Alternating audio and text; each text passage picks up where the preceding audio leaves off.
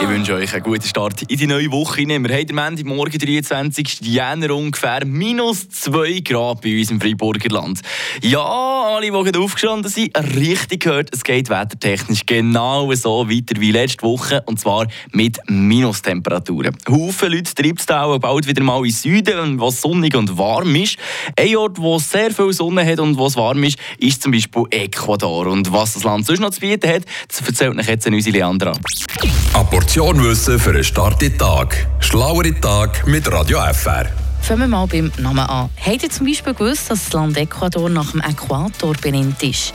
Das kommt davon, weil der durch das Land verläuft. So ist also Ecuador das einzige Land der Welt, das nach einer geografischen Besonderheit benannt ist.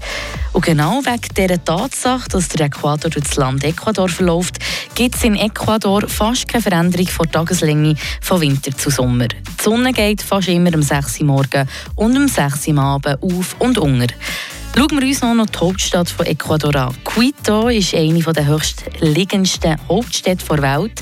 Sie liegt 2850 Meter in einem hohen Becken über den Anden.